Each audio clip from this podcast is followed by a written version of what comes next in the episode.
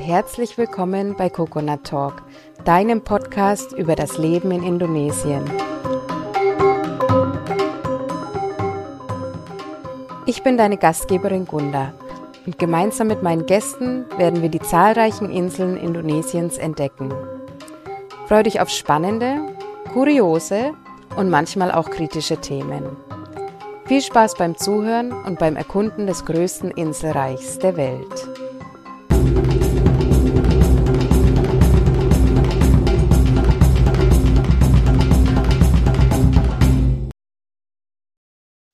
Selamat datang und herzlich willkommen zu unserer allerersten Folge bei Coconut Talk. Ich freue mich ganz arg auf meinen ersten Gast. Das ist die Caroline aus Schwabhausen aus der Region Dachau. Die Caro ist seit über sechs Jahren in Indonesien und lebt mittlerweile auf Morotai. Das ist eine Insel auf den Nordmolukken, genauer gesagt die nördlichste Insel der Nordmolukken. Und ähm, ja, wir werden uns heute über die Themen äh, Resortbau, äh, unterhalten, speziell das Metita Beach and Dive Resort, das hier äh, auf den Nordmolukken entstehen wird. Unter anderem auch über Vorurteile, die uns in Indonesien begegnen und auch Besonderheiten im indonesischen Familienleben. Ja, Caro, hallo erstmal. Ja, Schön, dass ja, du hallo. hier bist. Der ja, ich freue mich auch. Gast. Ja, super. Ähm, vielleicht möchtest du erstmal mit eigenen Worten erklären, was du denn momentan machst. Äh, ganz kurz gesagt, äh, bauen wir ein Resort hier auf der Insel Metita. Äh, das ist eine kleine verlassene Insel, einsame Insel hier vor Morotai. Äh, wunderschöne Insel, weißer Sandstrand, Dschungel. Paradiesisch. Ja. Ja, paradiesisch, äh, mit einem tollen Saumriff zum Tauchen. Äh, also ja, also Traumbedingungen eigentlich. Und ja, und äh, da haben wir jetzt im Februar angefangen zu bauen, nachdem wir einen zwei Jahre langen Genehmigungsprozess hinter uns gebracht haben. Und äh, der Plan ist, dass es jetzt Ende des Jahres fertig sein soll. Äh, müssen wir mal gucken, ob wir das hinkriegen. Ja, toi, toi, toi. Ihr habt lange genug gewartet ja. bei zwei Jahren Anlaufzeit, ne? Da können wir schon hoffen, ja, dass, definitiv dass da alles dann äh, reibungslos verläuft. Ja, schön. Ja. Ähm, vielleicht zu Anfang dann noch, äh, wie bist du überhaupt nach Indonesien gekommen ähm, und wie kam es dazu, dass du das machst, was du jetzt im Moment machst? Ja, wenn man das jetzt wirklich ausführlich erklären wollte, erzählen wollte, dann wäre das eine ziemlich lange Story. Äh, wenn man es versucht, etwas kurz zu fassen, würde ich sagen, ähm, dass das eigentlich schon bei mir so 2014 der Grundstein gelegt wurde dafür. Also ich war grundsätzlich schon immer jemand, ich war nicht unbedingt happy mit dem deutschen System. äh, also relativ systemkritisch, sage ich jetzt mal. Ähm, und hatte dadurch eigentlich schon immer das Gefühl, dass ich nicht wirklich da reinpasse. Und äh, habe dann äh, 2014 über meinen dann damals neuen Yogalehrer, äh, einen Schamanen kennengelernt, beziehungsweise drei Schamanen und äh, habe dann angefangen mit denen äh, Ayahuasca-Rituale, also Ayahuasca auszuprobieren äh, und habe dann mehrere Rituale auch mitgemacht, äh, war dann auch in Brasilien äh, für einen knappen Monat und habe dort äh, in einem, im Dschungel ähm, Ayahuasca-Zeremonien gemacht. Und das war eigentlich das, wo ich dann gelernt habe, dass nicht ich ein Problem mit dem System habe, sondern das System ein Problem mit mir. Sehr gut. dass ich mich einfach, dass ich mich einfach nicht zum Roboter runter degradieren lassen wollte äh, und das halt einfach dann nicht funktioniert. äh, weil ich halt jemand bin, ich hinterfrage halt einfach Sachen und äh, lass nicht einfach irgendwelche Dinge als allgemeingültig einfach stehen. Ja. Und deswegen, ja. Ähm, mhm ja, hat Ayahuasca mir dann sozusagen dabei geholfen, dass ich äh, erkannt habe, wer ich wirklich selber bin und dass ich mich nicht irgendwie verbiegen muss, um ins System zu passen, sondern dass ich einfach okay bin und in Ordnung bin, so wie ich bin. Äh, und dass es viel wirklicher und, und äh, ehrlicher ist, zu mir selber zu stehen und einfach das zu machen, was mich glücklich macht und nicht das, was andere Leute glücklich macht. Äh, und ja, und äh, das hat dann im Endeffekt dann erst dazu geführt, dass ich meinen Job im Büro hingeschmissen habe, weil ich keine Lust mehr hatte auf äh, das, ja, wie sagt man, 9 to 5? Ja, genau. 0815. Äh, genau. Ja. Mhm. Genau. Was hast du vorher gemacht? Also auch wenn die Arbeit. Ich bin eigentlich innen, ja, ich bin eigentlich Innenarchitektin und habe äh, in einem, muss ich sagen, ganz tollen Innenarchitekturbüro gearbeitet. Also wir haben ganz tolle Projekte gemacht. Wir haben Hotels gebaut und äh, Hotels eingerichtet und äh, Reisebüros. Also wir haben für einen großen Schweizer Reisekonzern äh, eigentlich europaweit die, die Läden gemacht, ähm, unter anderem. Und äh, also die Arbeit war toll. Aber es war halt ein Bürojob und das, ich bin halt kein Büromensch. Ja. Also, Lieber barfuß auf der Insel. genau. genau. Also mit dem Laptop auf einer Insel sitzen ist schon was anderes als mit dem Laptop im Büro. Definitiv. genau. Ja. Ja, und dann habe ich eben erst den Bürojob hingeschmissen und habe äh, mich selbstständig gemacht, habe meine eigene Innenarchitekturfirma in einem Innenarchitekturbüro aufgemacht und ähm, habe dann international Hotels geplant und äh, war dann im September, Oktober 2014 hier in Indonesien in Nord-Sulawesi, in der Bunaken-Gegend auf Sulawesi, äh, auf der Insel Siladen im Urlaub mit Freunden beim Tauchen. Ähm, ich tauche seit 2000, habe ich meinen Tauchschein gemacht und war dann da eben mit einer Gruppe von Freunden dort beim Tauchen. Und in der Zeit hat mir dann der damalige Manager einen Job angeboten. Wow. Hat mich gefragt, ob ich Interesse hätte, als Managerin im Resort zu arbeiten oder als Tauchlehrerin. Einfach so. ja. Das ja, wir toll. haben uns gut verstanden und er hat gemeint, es passt irgendwie. Und dann habe ich gesagt, so, naja, warum eigentlich nicht? ja, schön. Das ist äh, spannend. Ja. Ja, und ich meine, an dem Punkt steht man dann natürlich auch an einer, an einer Entscheidung. Ne? Da musst du sagen, okay, entweder ja, hopp oder top, ich mach's. Oder nee, es ist nicht für mich. Und ich habe halt gesagt, ja, ich lasse es drauf ankommen, ich probier's und hatte dann, äh, das war eben September, Oktober, genau, und dann habe ich noch während meinem Urlaub hier, habe ich mein Curriculum geschrieben auf dem Telefon. Äh, und äh, habe das dann an die Chefs von Celebes Divers geschickt und war dann im November, hatte ich die Einladung fürs Vorstellungsgespräch in Zürich, dann war ich in Zürich im November und Ende November kam die Zusage. Und im Januar habe ich meine Koffer gepackt, meine Wohnung gekündigt und bin hierher gezogen. Wow, also das ging dann ziemlich schnell von jetzt das auf ging gleich. Dann ziemlich schnell, ja.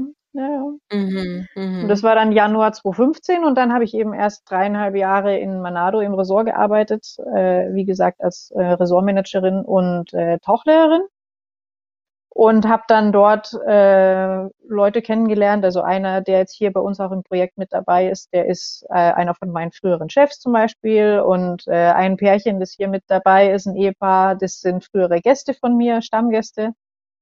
Und genau. Und so kam das dann zusammen. Und dann wurde die Idee geboren, doch selber was aufzumachen. Und dann bin ich mit meinem inzwischen Ehemann auf die Suche gegangen und dann sind wir in Morotai gelandet.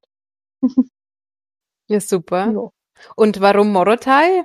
Gibt's da eine, eine Geschichte dazu? Oder weil es ist ja doch eine, äh, sag ich mal, sehr unerschlossene Insel. Der Tourismus steckt ja, allerdings. in Babyschuhen und ähm, ja, ist natürlich perfekt, um hier auch was aufzubauen, muss ich jetzt sagen. Aber ähm, ja, man muss doch erstmal irgendwie auf die Idee kommen, in diese Ecke zu kommen. Ne? Ja, das kam dann eigentlich dadurch, dass wir, also mein Mann, der hat äh, Familie hier in Tobelo, das ist am Festland hier auf Halmahera. Und äh, wir sind dann, nachdem wir dann aus Manado sind, sind wir dann erstmal zu seiner Tante und haben dort bei denen gewohnt und haben hier halt die Gegend einfach ein bisschen erkundet und waren auch beim Tauchen und haben dadurch diese Inseln hier gefunden. Und äh, ja, und dann haben wir da wie dann immer die Zufälle halt zusammenspielen und wie sich das dann halt immer so gehört, äh, haben wir dann äh, einen Boot-Captain von uns, mit dem wir immer beim Tauchen waren, der hat dann erzählt, so ja, seine Familie irgendwie hat hier Land auf der Insel Metita und die würden das eventuell verkaufen. Man kann sich ja mal zusammensetzen und mal drüber reden. Und ja, und so kam dann eben eins zum anderen. Und ja, äh, ja. und dann haben wir 2009 2019, ja genau, im Februar 2019 sind dann mein Mann und ich hier nach Morotai gezogen und haben dann eben angefangen, das alles hier aufzubauen. Und wir haben dann auch in dem ganzen Prozess zum Beispiel eben mit erfahren, also weil du gefragt hast, warum Morotai? Äh, wir haben dann während dem ganzen Prozess auch erfahren, dass äh, hier Morotai mit unter diese zehn Destinationen von Präsident Chukovi fällt, also diese äh, zehn neuen äh, Touristendestinationen, äh, Ja. die hier ausgebaut werden sollen. Und da ist Morotai ist eine davon. Äh, und das sind natürlich dann alles so Punkte und natürlich eben, wie schon gesagt, also es gibt hier, äh, die Voraussetzungen sind super. Also wir haben tolle Riffe, wir haben ein tolles Tauchen, äh, die Inselwelt ist super. Das ist teilweise wie auf den Malediven, die weißen Sandstrände. Dann äh, gibt's hier einen bestehenden Flughafen, der noch von den, von den Alliierten damals äh, ist, weil das war hier äh, Kriegsbastion von äh, General MacArthur. Also der hatte hier seine, äh, seinen Hauptsitz und deswegen gibt's hier einen bestehenden Flughafen, der groß genug ist, dass der international ausgebaut werden soll, was der Plan ist und so lauter solche Punkte. Also es sind sehr viele Aspekte, die hier für die Gegend sprechen. Und äh, das hat dann eben dazu geführt, dass wir dann gemeinsam als Investorengruppe die Entscheidung getroffen haben, dass wir das hier aufbauen wollen. Mhm. Beste Voraussetzungen, gell? Ja. Ja, ja. Ich muss dazu noch sagen, Morotai hat auch ähm, ein paar Ecken für Surfer. Das ist auch ja, interessant. Genau. Und ähm, eine spannende Dschungelwelt mit Wasserfällen und ähm, schwarzen Stränden gibt's auch auf der Westseite. Das ist auch Genau. ganz schön. Du hattest die Weißen erwähnt. Also eigentlich haben wir hier so ein kleines All-In-Paket auf Morotai. Das stimmt, ja. Es gibt auch eine ganz tolle intakte Tierwelt noch dazu. Also es gibt hier auch Affen und äh, Kakadus und diese äh, Hornbills heißen sie auf Englisch. Ich weiß jetzt gar nicht, wie die auf Deutsch heißen. Nashornvögel sind das. Ja, genau. Äh, also wenn man hier in den Dschungel geht, das kann man hier alles noch sehen und äh, also in seiner ursprünglichen Form. Nicht irgendwie äh, angefüttert und sonstiges, sondern ja. Und wie du sagst, also Surfen gibt's hier, äh, Tauchen, Schnorcheln. Äh, und die Tierwelt ist halt äh, eine tolle, also ich sage Unterwasserwelt, äh, speziell Unterwasserwelt ist halt äh, eine super variantenreich. Äh, es gibt Makro, also es gibt die Kleintiere, es gibt äh, Haie. Also wir haben direkt bei uns vor Mitita einen High-Spot, also wo du Hai-Kino hast, äh, das ganze Jahr über. Ähm, es gibt Mobulas, Mantas, es gibt Dugongs, ähm, es gibt äh, Wände, es gibt Sand, es gibt äh, Slopings, also es ist alles äh, irgendwie vorhanden, was man sich eigentlich wünscht. Ja, Und dann ist auch noch, kommt noch dazu, dass letztes Jahr im Juni wurde hier, wurde hier die ganze Inselwelt von Pulau Rau bis Pulau Metita ausgerufen, äh, wurde ein Morotai Marine Park draus gemacht. ja, Äh, also ist jetzt ein Meeres, Meeresschutzgebiet und deswegen wird sich das hoffentlich auch in den nächsten Jahren ganz, ganz toll entwickeln. ja, das ist ganz wichtig, dass das dann so bleibt, auf jeden Ja. Fall, oder noch besser wird. Ja, schön. Ja, extrem wichtig, ja. Mhm. Ja, Umweltschutz ist eh so ein Thema, das äh, generell eigentlich heutzutage beim Ressortbau ein wichtiger Faktor sein sollte.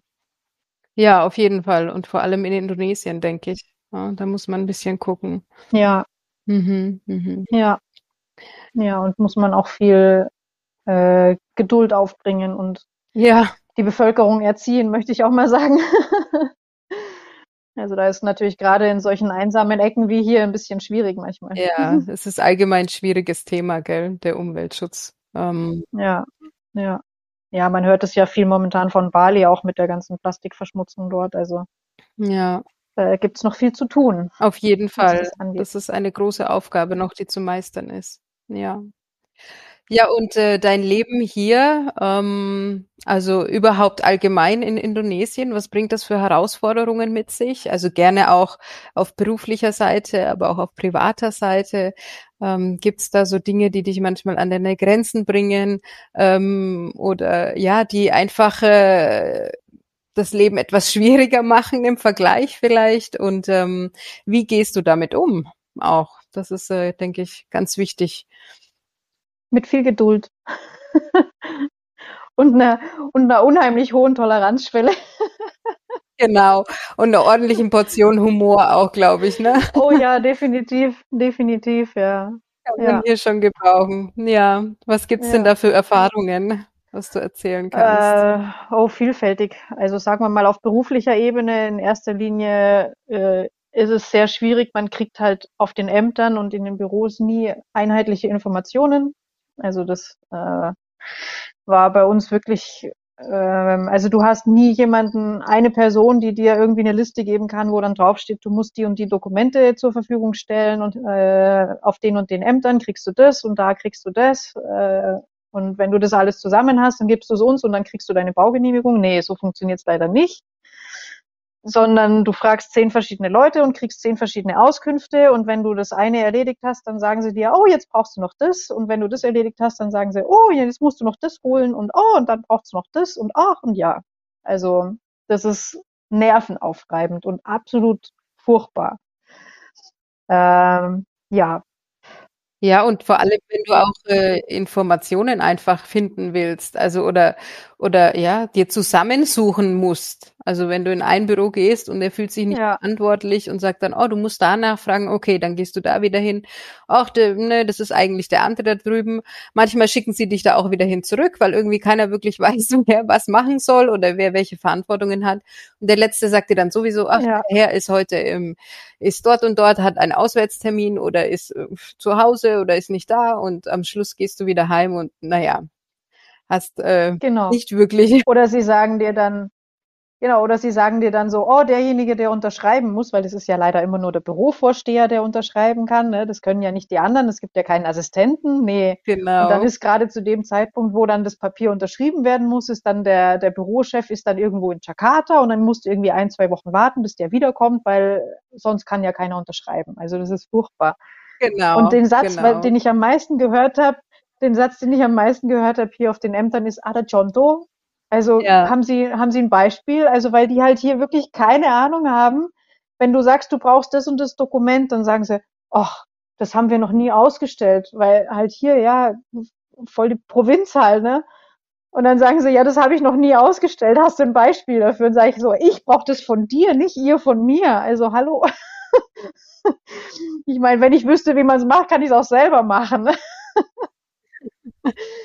Das stimmt. Das also, am besten, man ja. bringt alles schon mit als Beispiel und sie tauschen nur die Namen aus. Also es ist wirklich unglaublich, ja. ja, ja. Natürlich speziell hier, weil wir so weit ab vom Schuss sind, ja, und hier wirklich noch viel irgendwie nicht so nach, nach Plan oder ja, nicht routiniert läuft. Also es ist äh, ja schon eine große Herausforderung, immer wieder auf irgendein. Amt zu gehen. Ja. Ja, und weil es das halt offenbar auch nicht gibt, also innerhalb von den Ämtern, die Informationsweitergabe erscheint mir teilweise katastrophal. Also es gibt dann auch nicht irgendwie äh, ein Servicetelefon, wo die dann in Jakarta anrufen könnten und fragen könnten, ja, wie mache ich denn das? Nee, also da fragt man dann den Kunden, der da kommt, äh, ob er ein Beispiel hat. Nee, die können nicht nach Jakarta telefonieren und dort nachfragen, so, hey, könnt ihr mir, da ist einer, der braucht das und das Dokument, könnt ihr mir da ein Beispiel verschicken? Nee. Also so funktioniert es hier leider nicht. Mhm, mhm. Ja, ja. Ja, also schon, äh, also das läuft mit Sicherheit in Gegenden wie jetzt, äh, in Touristengegenden wie jetzt meinetwegen Bali oder Manado oder Jakarta oder so läuft es mit sicherlich, äh, mit Sicherheit besser. Aber also hier ist das schon noch so eine Herausforderung, ja. Aber muss man sich halt drauf einlassen. Also wenn man das von vornherein weiß, also ich kann jetzt auch gleich sagen, für eventuell zukünftige Investoren, die hierher kommen sollten, äh, kontaktet lieber hier die Gunda oder mich. Wir wissen mit Sicherheit besser Bescheid als die Leute auf dem Amt hier. Genau. Wir haben die ganzen Beispielbriefe. Hm. Wenn ihr einen braucht, dann ja, genau. zu uns. Ja, es geht schneller. Genau. Ja, ja, es ist hier wirklich ein Freund von mir, ein Freund von mir aus einem anderen Ressort hier, äh, der hat wirklich mal zu mir gesagt, er hat von den, von den Büros her, hat äh, die ganzen Briefköpfe. Und wenn er ein Dokument braucht, dann, dann, ja, der setzt es dann in den entsprechenden Briefkopf ein und bringt es dann bloß noch auf das Büro zum Abstempeln. Ja, das ist praktisch. Und zum Unterschreiben. Das ist super. Ja. Also, ja, weil teilweise geht's halt nicht anders. Mal eigentlich eine Agentur aufmachen, oder? Mit allem Möglichen. Da kommen die Leute hin, was, was braucht ihr? Oh, wir brauchen das und das. Oh, alles klar, ich bereite dich vor. Kleinen Moment. Und dann geht's ganz schnell am Schluss. Ja, die, die Idee hatten wir auch schon. Ja, ja das ist äh, hier in der Mache. verrückt, verrückt. Ja, aber es hat trotzdem mhm. seinen Charme, gell, wenn man in so einer Gegend ist. Es ist halt alles noch irgendwie urig und ähm, ich sage immer Welcome to the Jungle, weil hier gibt's dann äh, ja mhm. wirklich die, gut, es gibt Gesetze, aber es, es ist viel auch einfach noch nach Gewohnheitsrecht oder ähm, ja eigene Regelungen, die da irgendwie umgesetzt werden. Also es ist äh, ja hat einen ja. eigenen Charme. definitiv. Ja.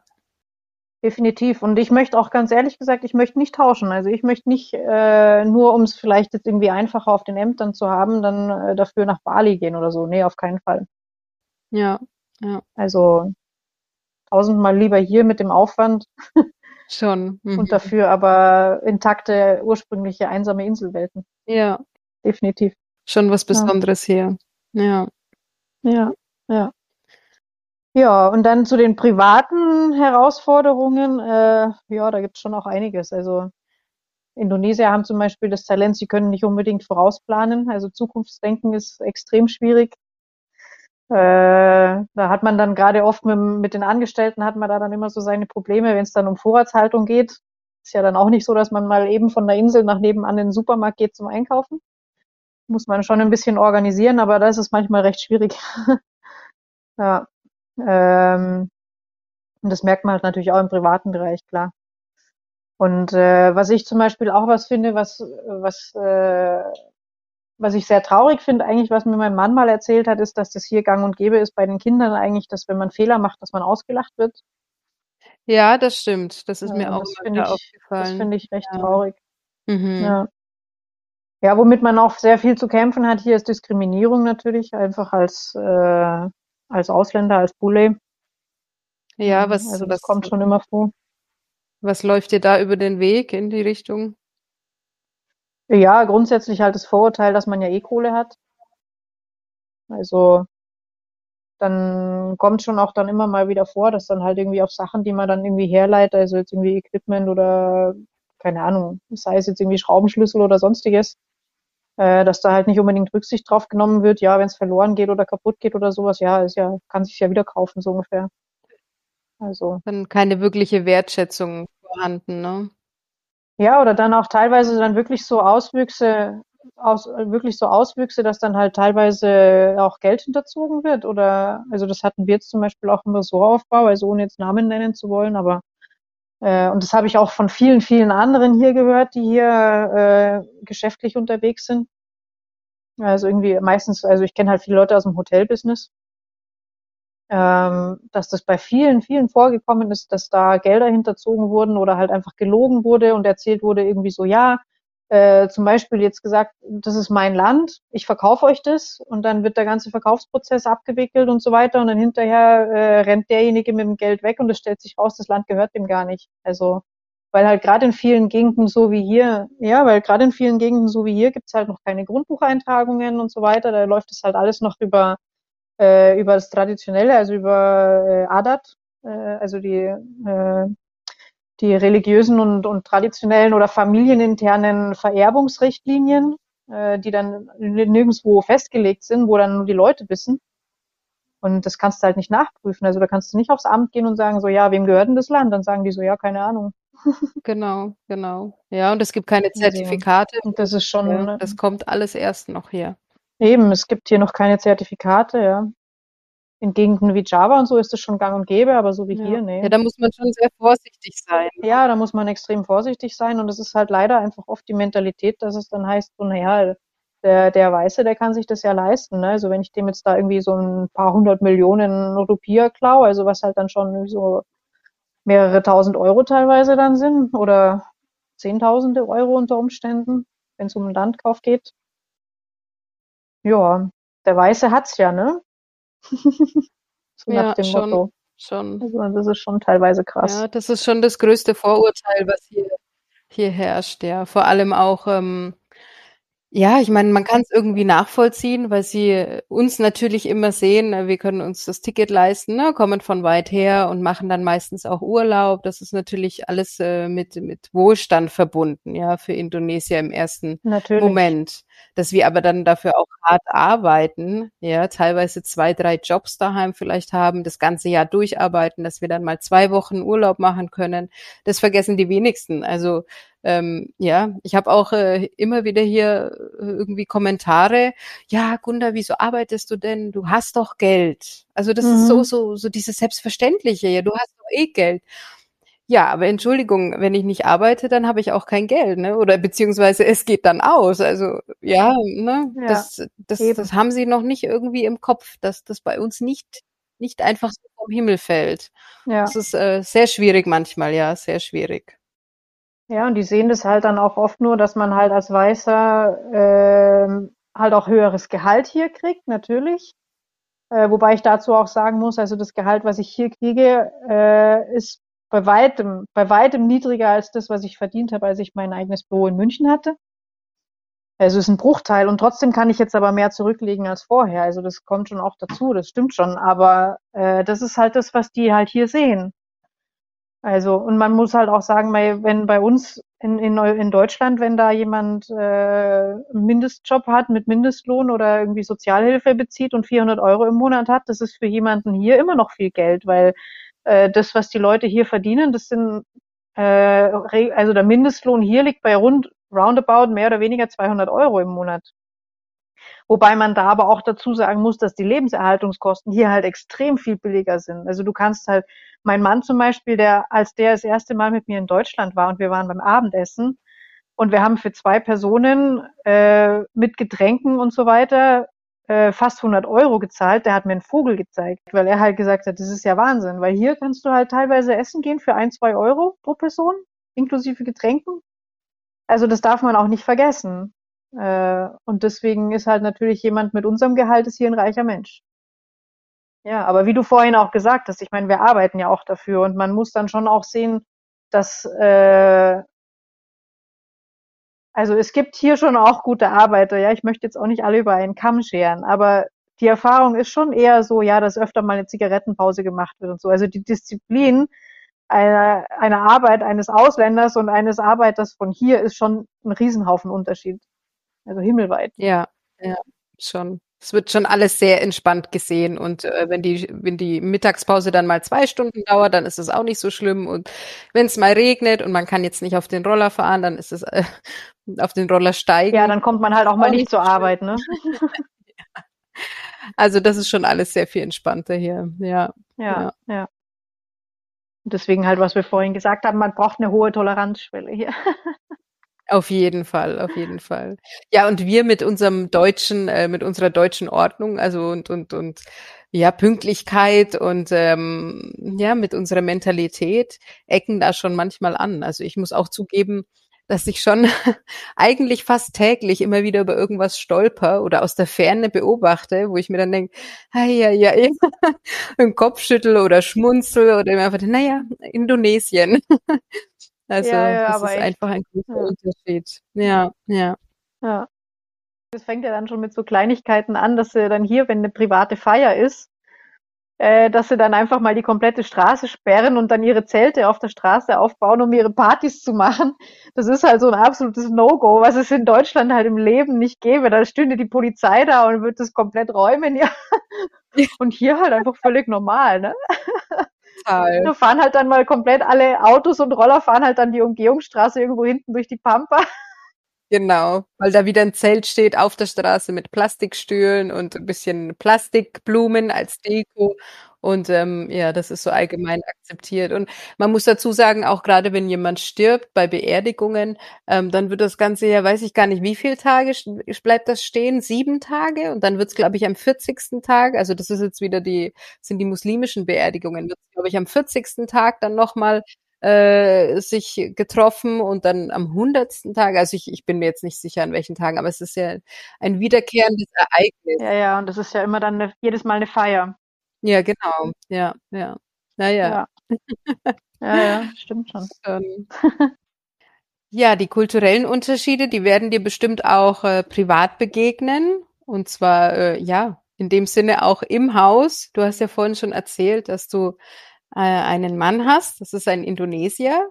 Ihr habt euch auf der Arbeit damals kennengelernt. Und ähm, ja, wie sieht denn da eine Beziehung mit einem Indonesier aus, wenn, wenn doch so große Unterschiede vorherrschen? Magst du da vielleicht ein bisschen was teilen aus deinem Privatleben? aus dem Schub, aus der Schublade. Ja, genau. Äh, plaudern. Aus dem Nähkästchen plaudern. Oh ja, aus dem Nähkästchen sagt man, genau, genau. Äh, ja, kann ich schon ein bisschen was erzählen. Also es ist natürlich nicht immer einfach, gell, muss man schon sagen. Ähm, gerade wie du sagst, halt kulturelle Unterschiede. Äh, es sind halt einfach die, die Auffassungen, wie halt eine Beziehung funktioniert oder wie jetzt irgendwie die Rolle der Frau oder die Rolle des Mannes in der Ehe halt sein sollte, das ist halt schon ein großer Unterschied teilweise zu Deutschland. Ähm, also teilweise, viele sagen ja immer, das wäre relativ konservativ hier. Das finde ich jetzt aber ehrlich gesagt nicht. In mancherlei Hinsicht ja, aber in mancherlei Hinsicht überhaupt nicht. Ähm, also es ist schon relativ festgelegt eigentlich, äh, dass die Frau sich halt um den Haushalt mehr oder weniger kümmert. Äh, aber auf der anderen Seite sind die Männer extrem involviert in die Kindererziehung zum Beispiel. Ähm, und die Frauen haben die Finanzen im Haus in der Hand. Also wenn der Mann arbeitet, äh, dann, dann äh, bringt er das Geld nach Hause und gibt es seiner Frau. Und wenn er dann Geld braucht, um sich Zigaretten oder sonstiges zu kaufen, dann muss er das von der, von der Frau dann einfordern. Genau, ja. Ähm, also da ist es schon relativ modern, was das angeht. das stimmt. Und äh, ja, eben sonst ist halt die Rollenverteilung ist halt hier noch bei weitem eindeutiger und klarer, als es in Deutschland ist. Was mir persönlich äh, liegt, also ich mag das eigentlich lieber so. Äh, auch wenn es mir komisch vorkommt, dann teilweise, wenn dann irgendwie hier ein Projekt gemacht wird, keine Ahnung, zum Beispiel einen Zaun bauen oder sonstiges. Also als Frau ist es dann nicht eingesehen, dass du damit anfasst sondern dann Männerarbeit. Äh, da ist dann die Rolle der Frau ist dann ja.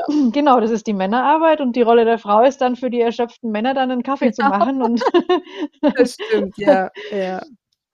Äh, genau, und dann hinterher das, das tolle Ergebnis zu bewundern und äh, Lobeshymnen auszubreiten. Aber es hat auch Vorteile, gell? Eben, Weil man kann eben. sich dann schon ab und zu rausziehen, gerade bei diesen typischen Männergeschichten und einfache äh, ja, den Mann dann rufen oder eben um Hilfe bitten. Also man muss dann nicht irgendwie äh, die starke Frau mimen und dann damit anpacken. Ne? Kann man natürlich machen, aber es hat schon auch Vorteile so. ja, ja, ja, ja. Also normalerweise ist das halt meine Art. Ja, ich mache halt normalerweise alles selber so ungefähr. Äh, und als ich dann nach Indonesien gekommen bin, musste ich da schon einiges lernen. Das war dann schon teilweise lustig. Ja, ich habe auch von meinem damaligen Staff dann auf Siladen ziemlich schnell den, äh, wurde ich als Dickschädel dann bezeichnet.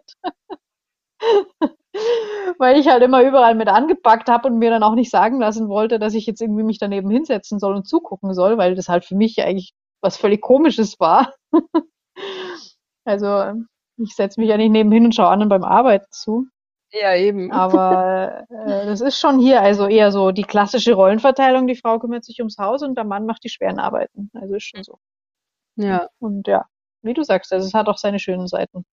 Wobei du ja jetzt nicht wirklich die typische Hausfrau bist, gell? Ich meine, mit eurem Projekt, da hast ja eigentlich du, ähm, wie sagt man, das Zepter in der Hand. Ja, kann man so sagen. Ne? Ja. Und ähm, ja. machst eigentlich du äh, ja die wichtigsten Dinge. Ne? Ja, also wir arbeiten da auch zusammen dran. Also wir sind äh, beide beide Geschäftsführerin, Geschäftsführer, aber ich bin leitende Geschäftsführerin. Und äh, ja, aber das ist auch hier nicht ungewöhnlich. Also ich kenne viele von unseren befreundeten Ehepaaren hier, wo beide arbeiten. Also das ist jetzt auch nicht so, dass die Frau grundsätzlich zu Hause ist. Ja, ja, schon. Also von dem her. Aber es ist schon, es wird schon grundsätzlich eher vorausgesetzt eigentlich oder davon ausgegangen, äh, dass der Mann das Familienoberhaupt und damit die wichtigere Rolle hat. Also das passiert mir schon immer öfter, äh, dass dann, gerade wenn es auch ums, um hier unser Projekt geht und so, dass dann oft äh, mein Mann halt gefragt wird, so ja, wie denn das und das gemacht werden soll. Äh, und er dann mit mir erstmal Rücksprache halten muss. Oder wenn dann, wenn dann jemand zum Beispiel Geld braucht oder irgendwas bezahlt werden soll oder so, dass sie dann ihn fragen, anstatt mich. Ja, ja. Weil halt, das ist halt die Tradition hier. Also es gibt ja hier noch diese, diese Familienkarte, äh, und wo halt das eingetragen ist, die ganzen Familienmitglieder. Und da ist automatisch, ist der Mann ist das Familienoberhaupt. Der Ernährer der Familie, ja. Genau, der ist der Ernährer der Familie und das hat aber auf der anderen Seite dann schon auch, äh, zumindest jetzt bei meinem Mann ist es so, dass er halt schon sagt, ja, äh, er will auf jeden Fall was arbeiten und er will Geld verdienen, weil das ist seine Rolle. Er muss, äh, er muss schauen, dass er seine Familie ernähren kann. Äh, auch wenn ich ein höheres Einkommen habe als er. Aber das war, für ihn war das ganz schlimm. Äh, für ihn war das ganz schlimm, als ich äh, in Manado noch gearbeitet habe und er schon gekündigt hatte und er kein Einkommen hatte und ich dann sozusagen als Frau die Familie ernährt habe. Also das war, das war sowas, äh, also es ging schon, aber es war für ihn ein bisschen schwierig. Ja, ja. Habe ich die gleiche Erfahrung gemacht, ja. Das das können sie dann selber nicht wirklich annehmen. So, es ist, äh Ja. ja, weil sie von klein auf anders aufwachsen, ne? Ja. Ja, sie werden von klein auf werden die Männer da drauf hinerzogen, dass sie dann die Familie zu ernähren haben und sich um die Familie zu kümmern haben und dafür sorgen müssen, dass es der Familie gut geht.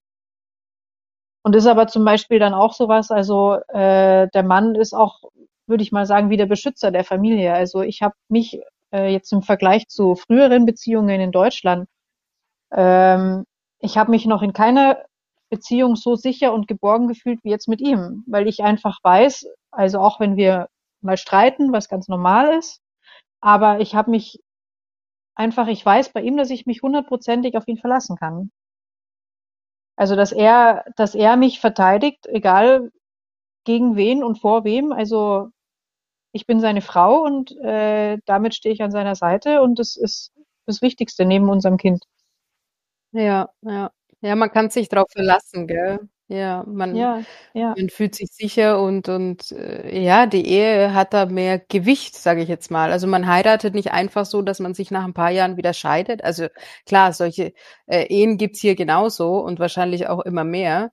Ähm, aber eigentlich, äh, hat das schon noch mal mehr Gewicht, ja, wenn man heiratet. Dann ist das die Frau und dann bleibt das so oder der Mann dementsprechend und, ähm, wird nicht leichtfertig irgendwie über die Schulter geworfen, ne? Also ja, so fühle ich mich schon auch. Ja, doch.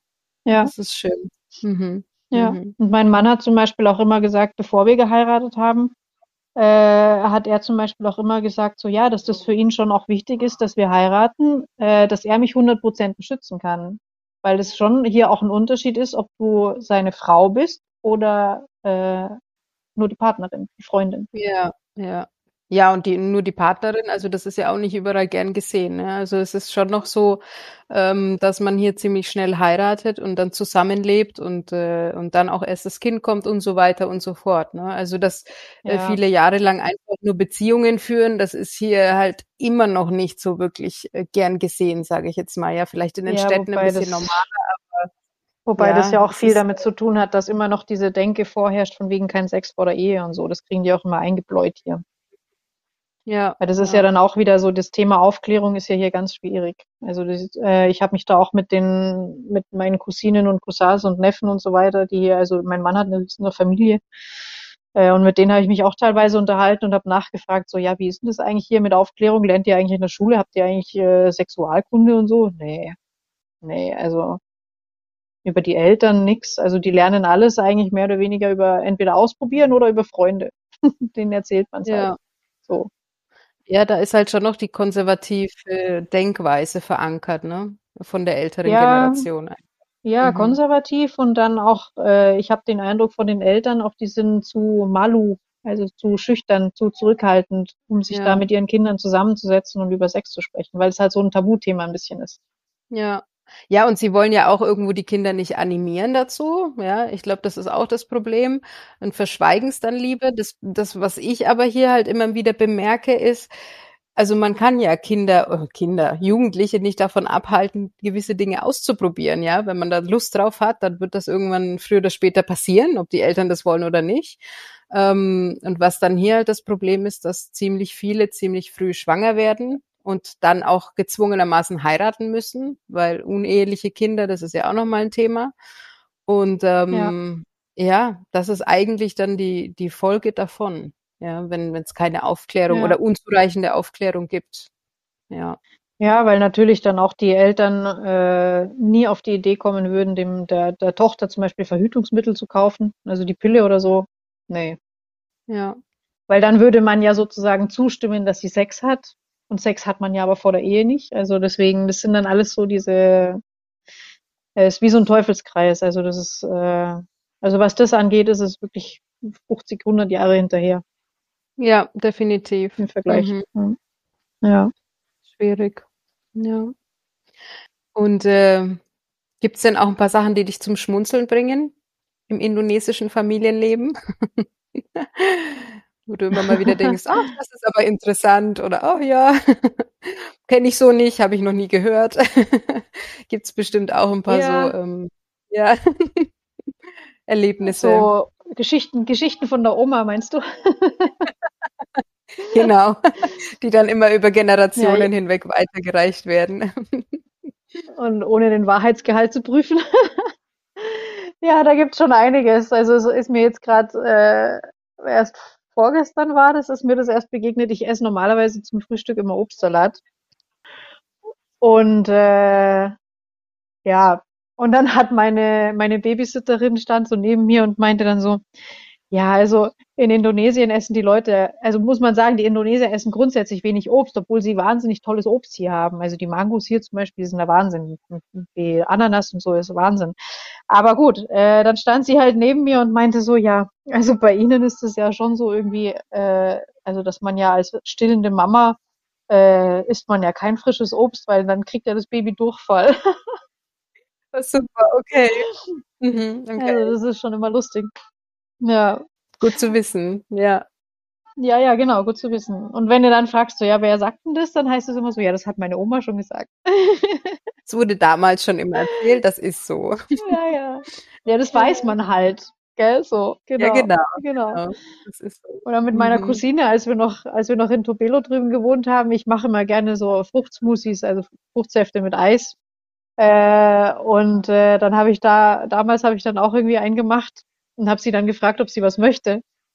Und dann sagt sie so, nee, sie hat ihre Tage, sie darf kein Eis essen. Oh je. Also, Oh wow, okay. Mhm, mhm. ah, Zu kalt. ja, Ja. ja, ja. Also wenn man dem allem glauben möchte, dann äh, wäre, glaube ich, mein Baby schon längst gestorben und ich wäre wahrscheinlich schon, keine Ahnung, Oh je. Ja, da gibt es einiges. ich wäre auch schon längst eingegangen. Also, Ja, ich kenne noch so eine. Ähm, wenn man äh, abends vor allem auch unterwegs ist, irgendwie im Regen draußen oder noch mit dem Roller durch den Regen fährt und dann kommt man zu Hause an, ja, dann muss man auf jeden Fall duschen. Es ist auch egal, wie kalt einem dann schon ist, aber du musst dich kurz abduschen, ähm, weil ansonsten hast du ja dann eine Erkältung oder bist krank oder wie auch immer. Und ähm, ja, wenn du es dann eben nicht machst und am nächsten Morgen hast du, ja, bist halt ein bisschen kalt. Ja, das ist, weil du dich nicht abgeduscht hast. Also da sind sie dann mhm. ganz überzeugt davon, das liegt an der hast halt Dusche. Masuk angehen. Ja, ja, Masuk Masuk Angin, angehen. sowieso, genau. Mhm. Masuk Angin, Hast den Zug geholt, genau. den Zug geholt. Ja, das hat man eh hier Ja. sehr oft, genau. Mhm, mhm. Ja, ja, ist bei allem so. Ja, ja. Es ist ja auch, also äh, normalerweise die Frauen hier, die schlafen ja immer mit komplett bekleidet mit langen Hosen und T-Shirts am liebsten, weil ansonsten ja Masuk angehen. Ja, genau. Und, und wenn die, wenn die wüssten, dass ich irgendwie nur mit, mit, äh, mit Boxershort oder sowas schlafe, dann äh, ja, Wenn überhaupt, gell? Ja. ja, wenn überhaupt, ja. Also ich wäre wahrscheinlich irgendwie dauerhaft krank eigentlich unter, unter den ihren Gesichtspunkten. Naja, und dann ständig Eis und dann auch noch frisches Obst zum Frühstück, weißt du? Also, Ja, ja. ne, Vorsicht. Ja, ja. Ja, ja. Ja, es ist ganz gefährlich. Ja, Und Geister gibt's ja noch dazu auch überall. Also das kommt ja noch ja. dazu. Sowieso, ja, da muss man immer aufpassen, wo man hingeht, mit wem und wann und so. Mhm, mhm. Ja, das ist auch sowas übrigens, was ich auch sehr lustig fand. Das fällt mir jetzt gerade ein. Äh, als ich noch schwanger war, äh, sollte ich ja, sollte ich ja nach Einbruch der Dunkelheit nicht mehr vor die Tür gehen. Okay, okay. Ja, ja. Was ja auch in Deutschland ist das ja gang und gäbe, ne? Also, dass du dich auch mit Freunden zum Abendessen triffst, ist ja normal. Gerade wenn du schwanger im Winter bist, dann darfst du nach fünf nicht mehr vor die Tür, oder wie? Und muss morgens warten, bis es hell wird. Ja, genau. Ja. Hm. Und die Begründung war dann? Äh, ja, weil äh, schwangere Frauen haben einen besonders süßen Duft und dann kommen die Geister und können dann unter Umständen was mit dem, mit dem Baby im Bauch anstellen und dann kannst du das Baby verlieren. Okay, okay. Ja. Interessant. Also, dass schwangere Frauen anders riechen, das, das lasse ich mir noch eingehen, ja. Ja. Also Ja. ich meine, die Hormone, die spielen da ja auch ein bisschen verrückt. Aber ja, gut, der Rest. Ja, die Indonesier, die, die glauben halt auch an viel, ne? Ich glaube, das ist ein großer Unterschied. Ja, die sind extrem Also- abergläubisch, ja.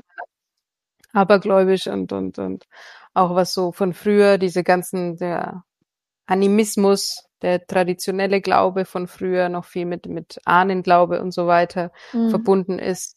Also da, ja, da muss man schon äh, an diese Dinge glauben und dann spürt man sowas wahrscheinlich auch. Ja. Also das ist eine Sache von Glauben, ja. Ja, wobei ich mit solchen Dingen, ich stehe sowas ehrlich gesagt auch näher als jetzt so dieses komplette Nichtglauben an Nichtsglauben, was eigentlich in Deutschland ja ziemlich vorherrscht. Also äh, ich bin schon auch überzeugt davon, dass es äh, höhere Mächte gibt im Universum und äh, Geister in der Form, also in welcher Form auch immer. Also jetzt nicht so so welche, die dann irgendwie mit Bettlaken bekleidet dann irgendwie da im Wald stehen oder sowas. Also, nee, überhaupt nicht. Aber äh, ich bin mir ganz sicher, dass es äh, Spiritualitäten gibt, die äh, wir mit unseren normalen Sinnen, sage ich jetzt mal, nicht unbedingt so wahrnehmen können. Also wo man dann schon eine besondere Sensibilität dafür braucht. Ja. Äh, aber da bin ich schon überzeugt davon, dass es das gibt und dass auch äh, das mit den Ahnen und so weiter. Aber das ist in, in Indonesien nimmt es schon teilweise Auswüchse an. Also so wie gesagt, zum Beispiel, dass du jetzt, wenn du schwanger bist, dann nicht mehr nach Einbruch der Dunkelheit vor die Tür gehen sollst. Also ich meine, man kann es auch übertreiben, sage ich jetzt mal. ja. Und vor allem, es sind ja auch nicht alle Spiritualitäten böse. Also es ja, gibt auch, auch nicht gute. so. Mhm, mhm. Eben. Ja. Eben. Ja, verrückt. Ja, du hast gerade schon äh, von deiner Schwangerschaft gesprochen. Hast du denn äh, irgendwelche bestimmten Traditionen und Bräuche außerdem, die dich faszinieren oder die dir schon über den Weg gelaufen sind? Abgesehen von süßen Düften und Geistern. Abgesehen von, man darf nicht vor die Tür gehen nachts, genau. Äh, ja, wir hatten da ehrlich gesagt was ganz Interessantes, was, was ich vorher auch nicht wusste. Ähm, also ich wurde im Krankenhaus dann äh, nach der Geburt oder schon vor der Geburt eigentlich wurde ich gefragt, ob ich die Plazenta behalten möchte, ob ich die mitnehmen möchte. Und dann war ich erstmal so völlig so, wie? Also das ist ja so ein absolutes No-Go in Deutschland. Ist ja aus hygienischen Gründen absolut verboten. Und ähm, ja, und äh, dann wurde ich aufgeklärt, dass das hier eben aus religiösen Gründen, äh, wenn man das gerne möchte, erlaubt ist. Und der Grund ist dann der, also wir haben das dann auch gemacht, weil das in der Familie von meinem Mann eben auch Tradition eigentlich ist, äh, dass du die Plazenta mitnimmst und die dann an einem äh, besonderen Ort vergräbst, weil der die Plazenta sozusagen wie die ähm, also man sagt ja in Deutschland auch der Mutterkuchen, äh, das ist ja wie der große Bruder eigentlich, also der wird hier angesehen wie der große Bruder deines Kindes, äh, weil der dein Kind eben ernährt hat über neun Monate hinweg und das ist sozusagen wie der große Bruder. Ja. Und äh, deswegen bleibt auch dein neugeborenes Kind bleibt auch äh, dann immer verbunden mit dem. Also auch mit dem Ort, wo du dann die Plazenta begräbst, da hat das Kind dann immer eine besondere Beziehung dazu. Und deswegen kannst du das auch nicht einfach irgendwo vergraben, sondern das muss dann schon, äh, oder beerdigen. Ich möchte es nicht vergraben sagen, sondern äh, also beerdigen. Und ähm, ja, also das wird dann wirklich eine Zeremonie gemacht. Also du musst dann ein besonderes äh, Behältnis auch kaufen. Das ist dann so ein schöner Tontopf mit einem Deckel. Äh, und äh, dann wird es gewaschen, also es ist dann eine rituelle Waschung, wird dann da durchgeführt. Äh, es wird gewaschen und dann in einen äh, in Stoff äh, eingeschlagen. Und zwar in einen Stoff, der dir persönlich gehört hat. Also da haben wir zum Beispiel von, von einem T-Shirt von mir einfach unten oder von einem Kleid, da haben wir ein T-Shirt draus gemacht. Wir haben unten das Kleid abgeschnitten. Ja, okay. äh, und haben dann den Stoff eben genommen, haben das, haben dann drin eingeschlagen und das kommt dann in diesen Topf rein, in diesen Tontopf. Äh, und der wird dann beerdigt. Äh, und dann haben wir da noch eine, eine weiße Rose drauf gepflanzt. Und dann äh, stellst du, also zumindest nach dem protestantischen Glauben hier, für zwei Wochen eine Kerze an diese Grabstätte. Äh, und die musst du dann immer nachts äh, oder abends dann anzünden bis morgens, äh, dass sozusagen der, äh, der große Bruder da dann äh, nicht im Dunkeln schlafen muss. wow, schön. Ja. Mhm. Eigentlich ja. eine sehr schöne Tradition, gell? Ja, und sehr bewegend auch. Also ich habe, äh, und das muss ich dann als Mutter, muss ich den beerdigen. Also das macht dann nicht der Vater, sondern das mache ich als Mutter. Äh, und äh, ich habe da, ich habe da geheult wie ein Schlosshund. Du. Das ja. war so bewegend. Also das sagt man ja sowieso, ne, dass nach der Geburt spielen ja die Hormone verrückt und äh, das war bei mir extrem. Also ich habe dann wegen jeder Kleinigkeit, teilweise beim Wäsche zusammenlegen, musste ich, musste ich heulen, ohne jeglichen Grund. also das war schon so zwei, drei Wochen lang war das recht lustig.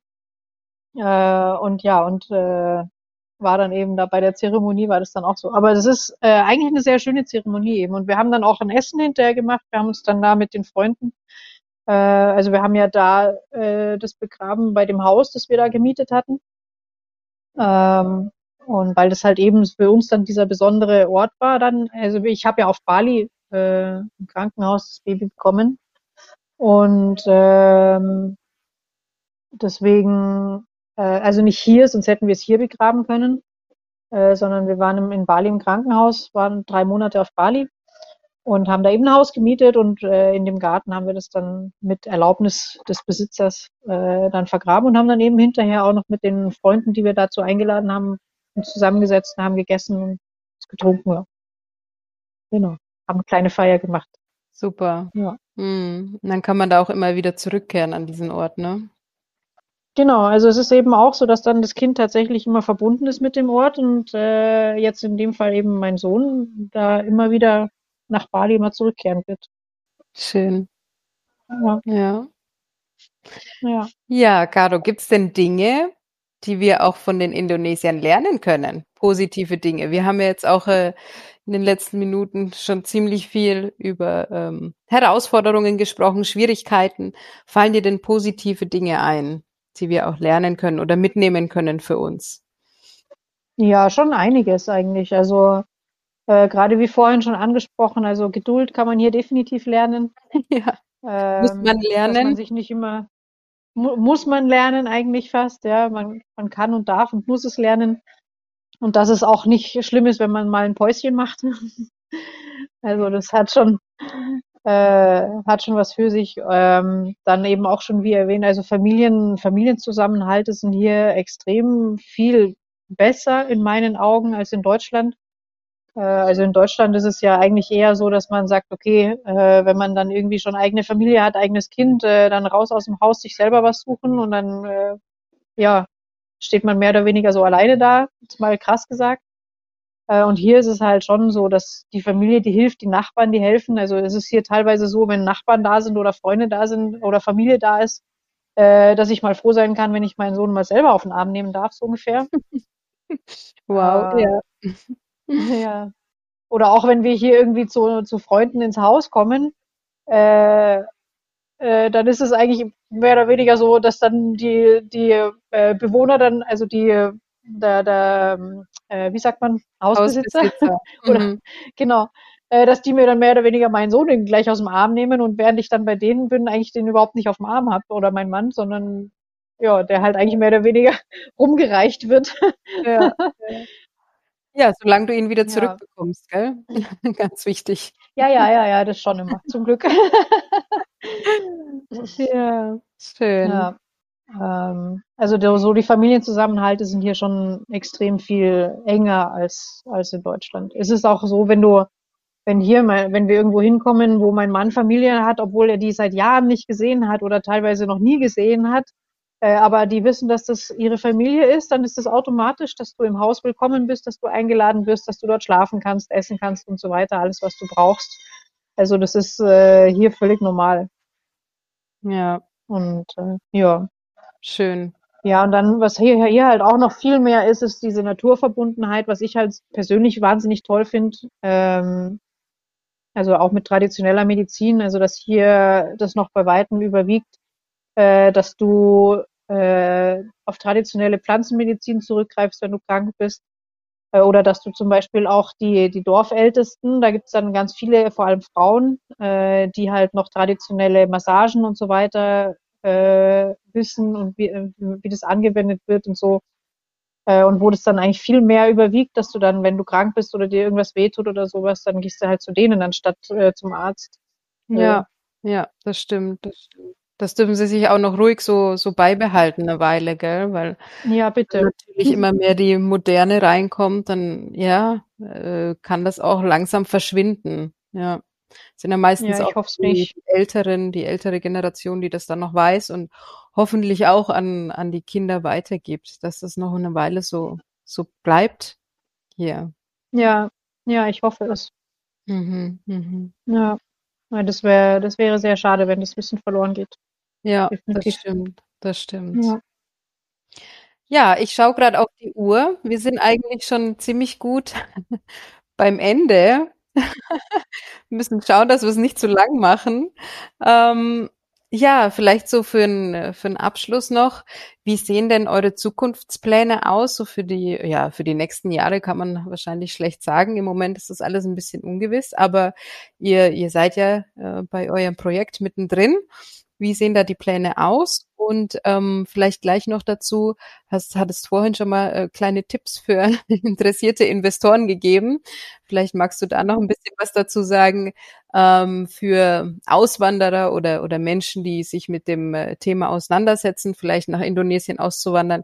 Gibt es da denn irgendwelche Tipps von dir? Ja, also mh, mm, in Bezug auf Zukunftsplänen, also da hängt es jetzt natürlich ein bisschen davon ab, wie jetzt hier das Projekt sich entwickelt. Aber wenn unser Ressort, also hier Metita Beach and Dive Resort, ja, äh, könnt auch gerne unsere Website besuchen, falls jemand sich für ein Newsletter eintragen, eintragen will. www.metitaresort.com. Werde ich auch verlinken. Super, wunderbar. Ja. Sind auch auf und Facebook ihr habt auch äh, Instagram, Facebook und äh, Instagram. Genau. Ja, super. Einfach nach Metita Beach and Dive Resort äh, gucken, dann findet er uns. Genau, also wenn das ein Erfolg wird, äh, was ja jetzt natürlich in den momentan etwas unsicheren Zeiten, äh, die werden ja hoffentlich bald wieder vorbei sein, äh, dass das dann sich alles super entwickelt hier. Äh, und dann haben wir eigentlich schon die Idee, unser Portfolio weiter auszubauen und äh, eventuell noch andere Ressorts an solchen schönen einsamen Plätzen in Indonesien zu eröffnen. Ja, schön. Klingt toll. Mhm. Also stehen noch einige Abenteuer uns bevor. genau. Ja, und sonst an Tipps, ähm, also Tipps für Investoren würde ich jetzt grundsätzlich einfach mal sagen, ja, äh, gut recherchieren, was man hier machen will. Ähm, man hat auch als Ausländer nicht für alles die Möglichkeit, hier einen, einen Betrieb oder ein Geschäft aufzumachen. Also da muss man sich vorher erkundigen. Es gibt die sogenannte Negative Investment List, wo man nachschauen kann, äh, ob und was in welchem Maße erlaubt ist für Ausländer. Äh, und dann gilt natürlich, wenn man dann irgendwo ein Plätzchen, ein Projekt gefunden hat äh, und das neu aufbauen will, dann muss man sehr, sehr gut recherchieren. Also das kann ich wirklich äh, jedem nur empfehlen. Also nach dem, was wir vorhin auch schon angesprochen haben, dass hier äh, leider immer mal wieder Leute auftauchen, die dann behaupten, ihnen gehört dies und ihnen gehört das und äh, einem dann Sachen verkaufen, die ihnen gar nicht gehören und dann verliert man einen Haufen Geld und das ist natürlich sehr schade. Und das wünsche ich niemanden. Äh, und passiert aber leider zu oft. Und deswegen kann ich nur jedem raten, recherchieren, recherchieren. Lieber 50 Leute fragen als nur zwei oder drei. Und für privat, ja, würde ich eigentlich generell nur sagen, da kommt es nur drauf an, was man hier machen will. Man muss halt schauen, dass man für das, was man hier machen will, sich das richtige Visum organisiert. Also da äh, gilt es auch wieder Recherche zu machen. Äh, man kann nicht ewig hier bleiben, wenn man nicht arbeitet. Also wenn man hier arbeitet, braucht man einen Arbeitsvertrag und ein Arbeitsvisum, eine Aufenthaltsgenehmigung. Ansonsten geht es nicht. Äh, mit anderen Visas kann man nicht ewig hier bleiben, außer es gibt noch das äh, äh Retirement Visa, also für Pensionäre. Äh, aber das ist dann wieder eine andere, eine andere Sparte. Soweit sind wir noch nicht. äh, andere Altersklasse. Genau. Ja, und sonst einfach äh, herkommen und das Land genießen. Es ist wunderschön, es ist toll. Äh, ich kann mir nicht vorstellen, wieder zurückzugehen. Es ist unglaublich toll, hier zu leben. Es macht unheimlich Spaß. Die Leute sind wahnsinnig nett, äh, hilfsbereit, extrem hilfsbereit, äh, lachen, freuen sich für einen. Es ist so schon, also es ist äh, bei allen Anstrengungen und bei allen Widrigkeiten, denen man hier begegnet, äh, möchte ich es nicht rückgängig machen. Auf keinen Fall. Schön. Und deswegen, jeder, der herkommen will, auf geht's. ja, das kann ich unterschreiben. Auf jeden Fall. Ja, und dann zum Abschluss noch zwei Fragen. Was vermisst du aus Deutschland am meisten, wenn du in Indonesien bist? Und umgekehrt, was vermisst du aus Indonesien am meisten, wenn du in Deutschland bist? Äh, aus Deutschland vermisse ich am meisten Brezeln und deutsches Brot. ja, auf jeden Fall. auf jeden ja. Fall. Mhm. Wobei das jetzt wohl auch nicht gilt für Leute, die auf Bali leben oder in Jakarta, weil da gibt es ja alles, aber so für unser eins hier ist es schon was Besonderes. Ja. Manchmal, manchmal vermisse ich auch das Snowboarden gehen, aber das äh, okay. Ist mhm. eher so sekundär. ja, meine Freunde dort vermisse ich. Also das ist auch was, was hier halt leider, äh, es gibt intensive Freundschaften, wie man das bei uns in Deutschland kennt, gibt's hier nicht. Also es ist äh, schon etwas oberflächlicher. Mhm, mhm. Ja, und Videotelefonie, das ist halt nicht das Gleiche, ne? Nee, das ist nicht das Gleiche wie zusammensitzen und irgendwie ein Bierchen zusammen trinken oder äh, ja, Ja, sich auch mal in den Arm nehmen, mal, wenn es einem nicht so gut geht, mal sich knuddeln lassen können und mal weinen und sowas. Das ist schon, ja, ja, ist anders, ne? ja, das ist schon was anderes. Ja, zusammen mal auf Festel gehen oder so. Spontan irgendwo hinfahren. Ja, gute, gute Gespräche kann man auch über Telefon haben, aber alles andere. Ja, schwierig. hm. Hm. Ja, das fehlt mir schon auf der. Ja. Ja, und wenn ich in Deutschland bin, was fehlt mir hier? Das gute Wetter, das Meer, Ja, die Natur. die Natur, ja, die Stressfreiheit, Ja, das Entspannte. das Entspannte, ja. Hm. Ja, und so einfach dieses, äh, in Deutschland halt, da herrscht halt viel zu oft diese Materialitätsdenke vor. So einen guten Job und Geld verdienen und dann Auto, Wohnung, Hund, Katze, Maus, neuesten Fernseher, das neueste Telefon. Das ist Genau. halt hier alles nebensächlich, ne? Ja. Hier geht's darum, was essen wir später zum Abendessen und dann gehen wir Genau, irgendwo fischen oder gehen auf den Markt, ne? Oder gehen in den Garten und äh, genau, ernten dort selber, unser ernten Gemüse. Genau, Genau. Ja, ist noch sehr ursprünglich. ja. Ja. Ja, es kann Und ruhig eine dann, Weile so bleiben. ne? ja. Und dann später noch mit Freunden zusammensetzen auf einen Kaffee oder zum Kartenspielen Ja, genau. oder einfach so. Ja, schon. Ja, das ist das, was hier zählt. Schön. Ja, Jo, dann sind wir eigentlich schon beim Ende angekommen. ja, Ähm, ja, Caro, ich bedanke mich ganz arg, dass du mein allererster Gast warst. Hat mich riesig gefreut. es war mir eine Freude. Schönes Gespräch. Super schön. Ähm, ja, ich wünsche euch noch ganz viel Erfolg auch für euer Projekt. Und Dankeschön. dann hören wir bald von dir, wenn dann alles soweit ist für die Eröffnung. Ja, ich Ne? schicke dir dann eine Ja, Einladung. ich komme auf jeden Fall vorbei. Das wäre schön. Okay, Dankeschön. Terima kasih banyak. Ja, terima kasih balik. Ciao, ciao. Sampai Sampai jumpa. jumpa. ciao, ciao. Tschüss.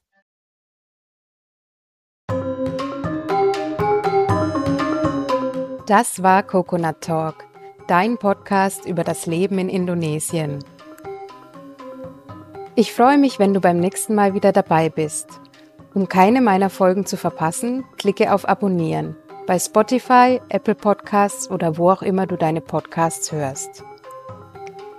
Tipps und Informationen für deinen Aufenthalt in Indonesien findest du unter indojunkie.com, dem größten deutschsprachigen Blog über Indonesien. Dort hast du außerdem die Möglichkeit, dich in den Newsletter einzutragen und regelmäßige Updates zur aktuellen Situation sowie den Einreisebestimmungen zu erhalten. Falls du schon immer mal Indonesisch lernen wolltest, kann ich dir den Crashkurs für Bahasa Indonesia ans Herz legen.